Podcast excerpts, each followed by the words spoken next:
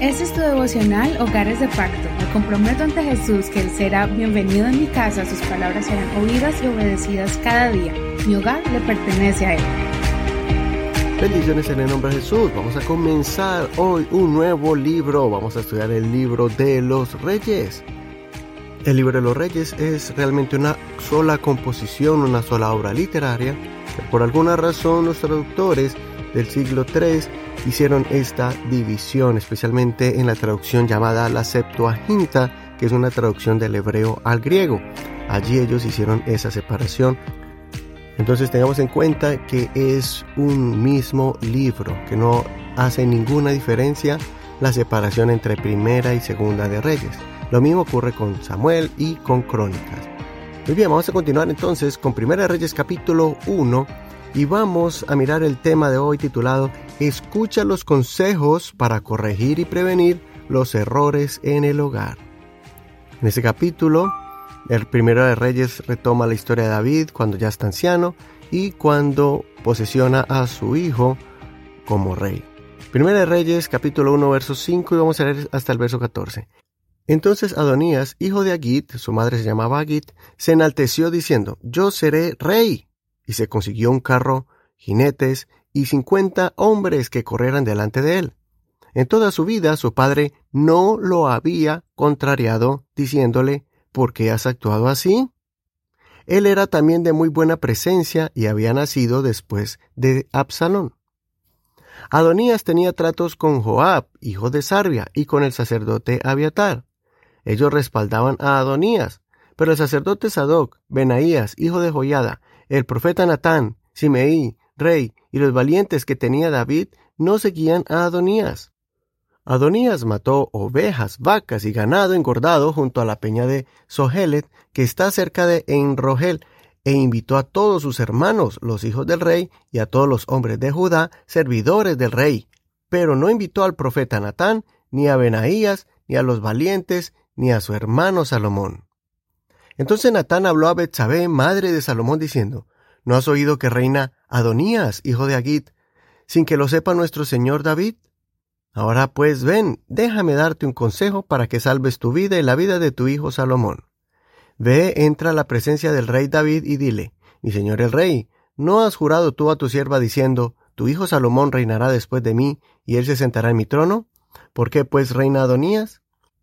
Mientras tú aún estés allí hablando con el rey, he aquí que yo entraré detrás de ti y confirmaré tus palabras. Hasta aquí la lectura de hoy. No olvides leer todo el capítulo completo. No te pierdas ningún detalle de esta historia. Después de ver la vida de David en los libros de Samuel, veremos el final de los días de David en este libro que narra cómo fue el traspaso del reino a su hijo Salomón y de ahí en adelante aprenderemos sobre el reinado de Salomón y los demás reyes de Israel y de Judá. En este capítulo veremos cómo David sigue teniendo problemas con sus hijos y vemos un detalle importante del porqué de ese problema. David no estorbaba a sus hijos, no los contrariaba. Ellos hacían cosas que no eran correctas y David no les decía nada, no los corregía. David no veía que esas actitudes de arrogancia y egoísmo serían más adelante un problema para él y para ellos, para sus propios hijos, pues cuando uno de ellos cometía una falta y se rebelaba buscando sentarse en el trono, el final de ellos sería la muerte. Este tema lo vimos en primera de Samuel capítulo 2 con los hijos del sacerdote Elín y también con los hijos de David, que tampoco corrigió a Amnón y Absalón en 2 de Samuel capítulo 14. Puedes leer y escuchar acerca de este tema en los capítulos del devocional. Adonías dio señas de su mala intención, de querer hacerse rey, aunque todos sabían que Salomón sería el heredero del trono, pero como era de los menores, era menospreciado por sus hermanos. Además, con todo el protocolo y pompa con que Adonías se había hecho rodear, Adonías se ganó el favor de muchos en Israel. Cuando Adonías hizo un gran banquete para posicionarse como el próximo rey con el favor del pueblo, el profeta Natán y la madre de Salomón hablan con prudencia al rey de lo que está pasando. El rey los escucha y se apresura a ungir a Salomón delante del pueblo. Esta acción salvó las vidas de Salomón y muchos más, pues si David moría sin haber presentado al heredero de su reino, de seguro Adonías tomaría el trono a la fuerza y destruiría a Salomón y a los demás que eran fieles a David y Salomón. Lo que marcó la diferencia en la decisión de David para poder corregir las malas intenciones de Adonías y prevenir una tragedia fue que David escuchó a su esposa y al profeta de Dios.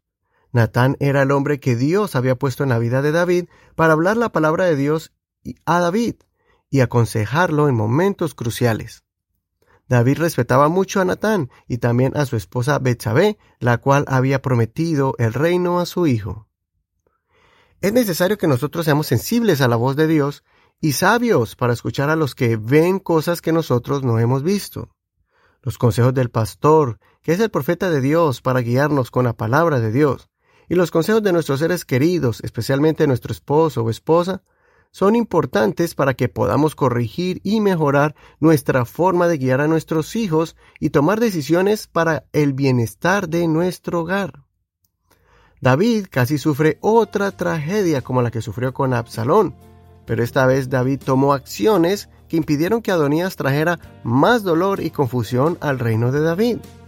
Así que hoy sigue el ejemplo de David al escuchar el consejo y esta vez sí estorbó a Adonías. Y por último, toma acción para corregir, educar y guiar a tus hijos. Nunca es demasiado tarde, pero no esperes que llegue una crisis o tragedia, una tragedia familiar, para tomar acción. Hasta que la reflexión, meditemos en estas preguntas. ¿Estamos corrigiendo o encubriendo a nuestros hijos cuando cometen errores? Si nos equivocamos en la crianza en alguna área, ¿qué estamos haciendo para corregirlos, para corregir estos errores? Soy tu hermano y amigo Eduardo Rodríguez. El Señor te dé sabiduría para guiar, corregir e instruir a tus hijos. También para escuchar la voz de tu pareja y de tu pastor. Y hasta aquí la reflexión del día de hoy. Muchas gracias por escuchar este devocional y por compartirlo. Recuerda que estamos en la plataforma de Facebook. Búscanos como Hogares de Pacto Devocional para que lo compartas allí con tus amigos. También estamos en WhatsApp. Escríbenos si quieres ser parte del grupo de WhatsApp al 1562-551-2455. Estamos en todas las plataformas para escuchar podcasts, Google Podcast, Apple Podcast, Spotify, iHeartRadio, Spreaker y muchas más. Gracias por tus oraciones y tu apoyo para seguir avanzando el reino de Dios en los hogares. Bendiciones. Mañana seguimos con el siguiente capítulo.